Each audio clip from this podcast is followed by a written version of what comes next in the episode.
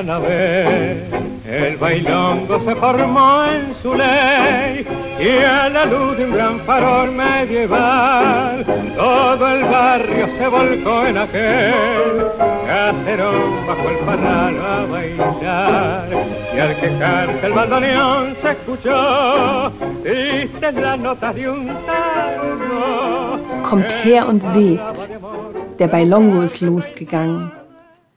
Wie es sein soll im Lichte einer großen altertümlichen Laterne. Das ganze Viertel strömt in diese Villa, um unter der Weinlaube zu tanzen. Und hörte den Klängen des Bandonions zu, traurige Klänge eines Tangos, der uns von Liebe, von Frauen, vom Verrat erzählte. Von Milongas, befleckt vom Blut seiner Ganoven und des Schützenjägers. Die Vorstadt ist verschwunden mit ihren Gesetzen. Ihre Geschichte ist vielleicht das Kreuz des Dolches. Die Vorstadt ist verschwunden, die von Liebe sprach, und dieses Aufstampfen ist auch verloren. Herzlich willkommen zur 45. Episode aus in 80 Tangos um die Welt. Und wir haben heute wieder einen Wunsch zu erfüllen. Taconeando in einer Aufnahme von Petro Laurenz für Ursula aus Berlin. Das ist eine Aufnahme von 1942, Pedro Laurenz mit dem Sänger Juan Carlos Casas. Die Musik stammt von Pedro Mafia, der Text von José Horacio Staffolani. Das Ganze ist 1930 entstanden. Taconeando da drin steckt das Wort Taco, der Absatz. Taconear ist, wenn man mit dem Absatz auftritt. Das hat was mit Zapateo zu tun, also mit Triumph, mit einer männlichen Geste, auf den Boden zu stampfen. Und es gibt eine schöne Geschichte mit Staffolani und Carlos Gardel. Ja, es gibt, wenn man äh, im Internet so ein bisschen sucht, es gibt diese Seite todotango.com eine argentinische Seite über Tango, in der man sehr viel findet. Das ist nicht immer alles komplett, aber man muss halt dann noch mal ein bisschen weitersuchen. Und die haben eine Rubrik, das sind kleine Essays, Texte über Leute, die Gardel getroffen haben. Man muss da wissen, Carlos Gardel hat den Tango Canción erfunden und der war offenbar auch in einer gewissen Zeit stilprägend, weil alle wollten von ihm gesungen werden. Viele Dichter haben für ihn geschrieben, haben ihm seine Texte überreicht und so weiter. Und er hat dann auch gewisse Forderungen gestellt. Und dieser Staffolani war eigentlich Journalist und hat dann beschlossen, Tango-Textdichter zu werden. Und sein erstes Werk heißt Quando volverás. Wann wirst du zurückkommen? Das ist die Geschichte einer Melongita, die in den Kabarets bei Champagner und Luxus abhängt, während ihre arme Mutter zu Hause krank herumhängt und immer nur fragt, wann kommst du zurück? Und Gardel hat ihm gesagt, dem Staffolani, bezogen auf diesen Text, wenn du aufhörst, Texte für Weicheier und Mimis zu machen, sondern Texte für richtige Kerle, dann werde ich sie auch singen. Ciao. Und das hat er dann gemacht. Und dann, dann hat Gardel auch dieses Stück gesungen. Und am Ende dieses Podcasts werdet ihr Gardel mit Francisco Canaro hören. Diesmal richtig live zusammen gespielt. Wir hatten ja letztes Mal eine alte Aufnahme, bei der Canaro die Stimme von Gardel 20 Jahre nach dessen Tod verwendet hat das ist jetzt richtig zusammengespielt.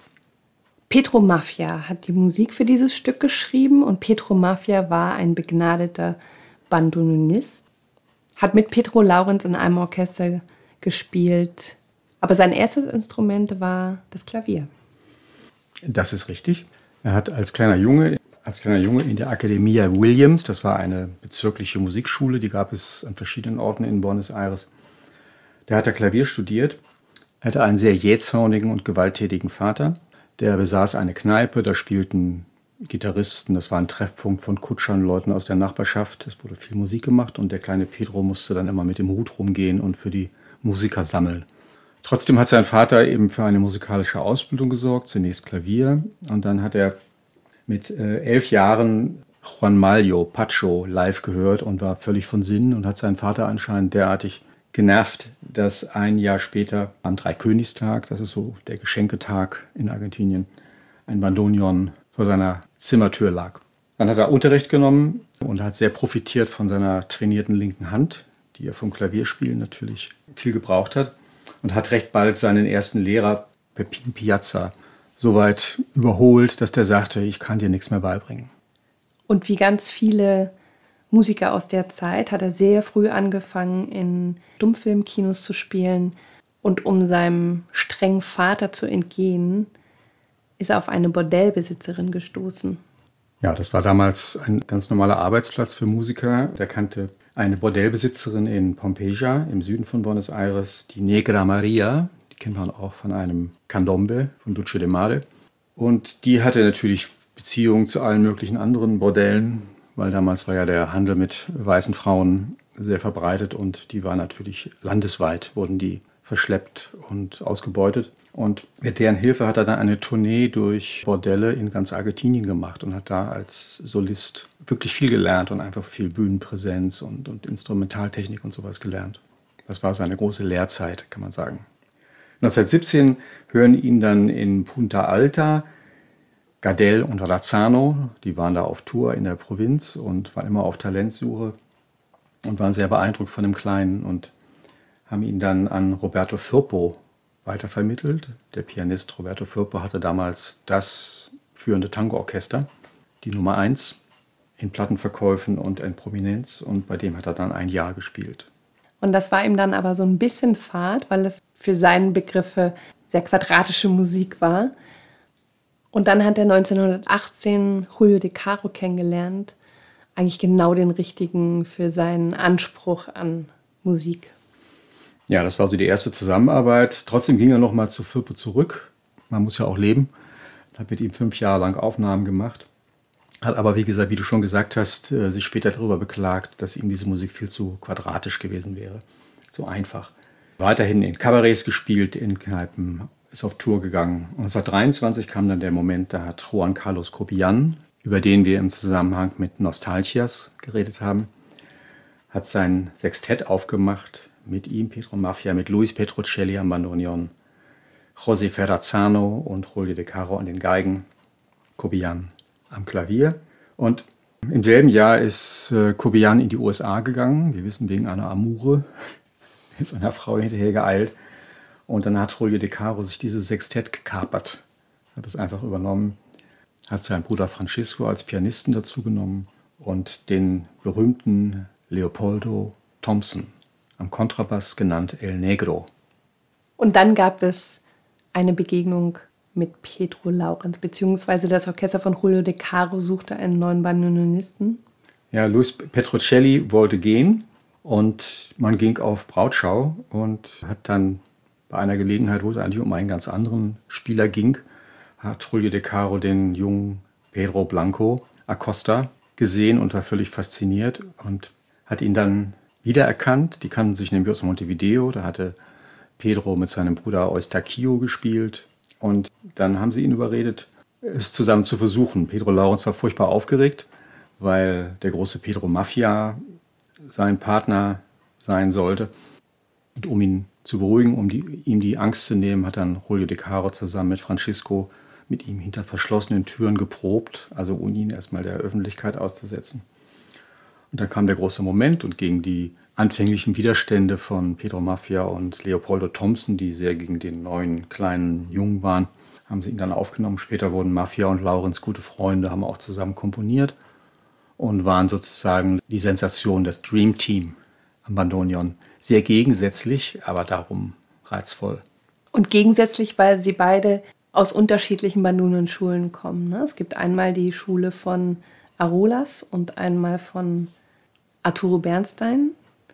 Ja, Edo Arolas, der Tiger des Bandoneon, einer der, eine der Legenden der Frühzeit des Tango, war ein Autodidakt, ein wilder Mann, der wirklich sehr visuell gespielt hat. Er hat sein Bandoneon aufgezogen und hat auch, obwohl er nicht der große Virtuose war, hat einfach viele Sachen entwickelt, wie zum Beispiel das oktavierte Spiel, also rechts-links, und hat die Melodien in Oktaven versetzt gespielt.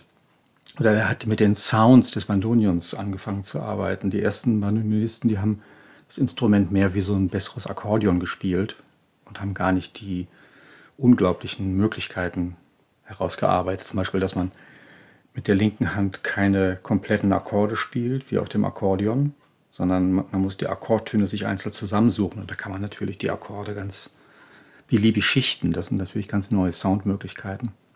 Während Pedro Mafia kam von Arturo Bernstein, genannt El Alemann, ein deutscher Einwanderer, der ein großartiger Musiker war, unter anderem auch Klavier, Gitarre und Bandoneon spielte und er hat als erstes eine richtige Bandoneon-Schule entwickelt, also eine Methode, um Bandoneon zu lernen. Und von denen stammen zum Beispiel die berühmten Regenos, das sind kleine Einwürfe in den Pausen, wo die anderen nicht gespielt haben oder wo gerade nicht gesungen wurde. Oder die, Variationen, also diese Bandoneon-Variationen, stammen auch von dem Bernstein. Und man erkannte die Leute, die bei dem gelernt haben, daran, dass sie mehr fürs Gehör als für die Augen gespielt haben, wie es so schön heißt. Die haben den Blick starr auf die Noten gerichtet und haben sich kaum bewegt. Also es war wenig Action, aber es klang großartig. Pedro Mafia war sehr berühmt für seinen Sound, für seine Variation, für seine Subtilität, für seine Dynamiken. Sehr leise werden, dann wieder laut werden, also sehr subtil, sehr neu, sehr anders. Und Pedro Laurens kam ja von Arolas. Und das muss schon ein imposantes Zusammenspiel gewesen sein, die beiden auf der Bühne zu sehen. Der eine, der sein Bandonion kaum bewegt und der andere zieht es auf und macht da die wilde Show. Ja, wie gesagt, sie waren gute Freunde, sie haben toll zusammengespielt. Ich gebe was drum, die beiden mal zusammen zu erleben. Über Pedro Laurenz hatten wir schon ausführlich in unserer Episode Nummer 7 gesprochen. Könnt ihr gerne nochmal nachhören. Es geht um das schöne Stück Abandono, auch ein Komposition von Pedro Mafia. Der Text stammt von Romero Manzi. Und irgendwann hatten Pedro Mafia und auch Pedro Laurenz ihr eigenes Orchester. Und am Klavier war jeweils Osvaldo Pugliese, bis er wahrscheinlich sein eigenes Orchester aufgemacht hat.